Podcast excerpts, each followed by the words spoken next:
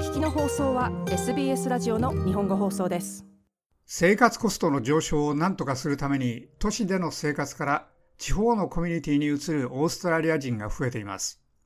RAI リージョナルオーストラリアインスティチュートでは堅調な雇用市場やその他のライフスタイル上の恩恵に恵まれて1980年代から90年代生まれのミレニアル世代や海外生まれの人々がその移動の先頭に立っていると言っています。それは地方のルネッサンスと呼ばれています。その動きは始まっているというのが我々のメッセージです。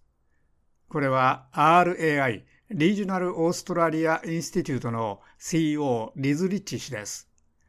RAI ではシティライフを捨てて地方のユーカリの木に囲まれた家に移るオーストラリア人が増えていると言っています。リズ・リッチ氏は、それは少なくとも部分的に生活コストの上昇が原動力となっている移動だと述べました。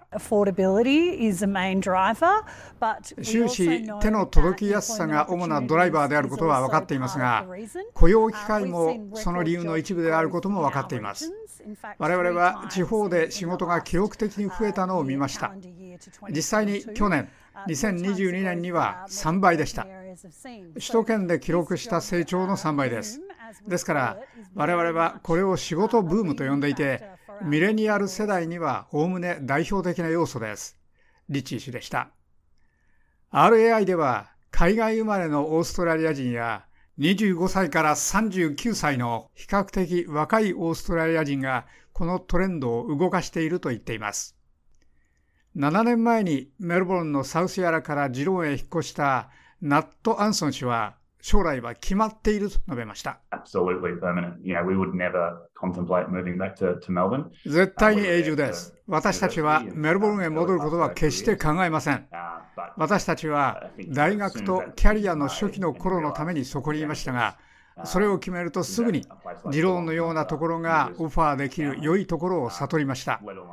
家族を養うのはもちろん、学校教育やコミュニティもそこにあるのは言うまでもありません。私たちはメルボルン首都圏に戻ることは絶対に考えません。アンソン氏はこのように述べました。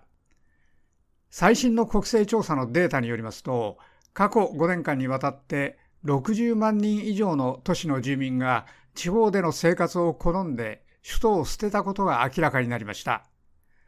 シドニーとメルボルンが全国で最大の地方への輸出元になっている一方、ブリスベンとパースだけが流入を伝えられる州都でした。専門家によりますと、COVID は重要な触媒でしたが、生活水準の改善と渋滞の緩和がそのトレンドを固めるのに役立っていました。再びナット・アンソン氏です。学校まで2、300メートル、あるいはスーパーまで、コーヒーショップなどまで2、300メートルです。美しい公園地域のバーウォンリバーまで2、300メートルです。市の中心部の仕事場へ自転車で10分足らずです。市内のコンビニスタンドや移動スタンドまでも10分以内で素晴らしいです。アンソン氏でした。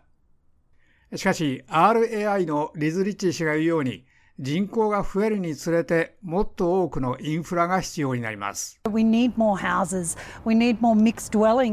もっと家が必要です。もっとさまざまな住居が必要です。ですから、もっとタウンハウスが必要ですし、もっとアパートが必要です。再び選択の問題です。これらのミレニアル世代の人々は、必ずしも半エーカーの土地を欲しくありません。彼らは必ずしも週末の庭いじりに興味はありません。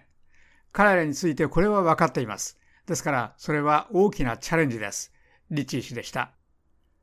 マコーリー大学のデビッド・オズモンド教授のようなエコノミストは、地方と都市の間のこのような競争関係は国のために良いと言っています。地方政府が増えれば増えるほど、地方部と都市の意思決定者の両方が何が彼らを両者の間で引っ越しをするほど魅力的にするかについて考えて引っ越しをする人々だけではなくその地域の住民にとってもそれは良くなります。そのような競争関係はみんなの生活水準の向上につながりますし率直に言ってその経済基盤も広げます。オズモンド教授でした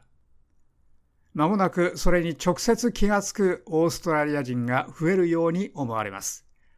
以上、SBS ニュースのライナ・ボッシュのレポートを SBS 日本語放送の長尾久明がお伝えしました。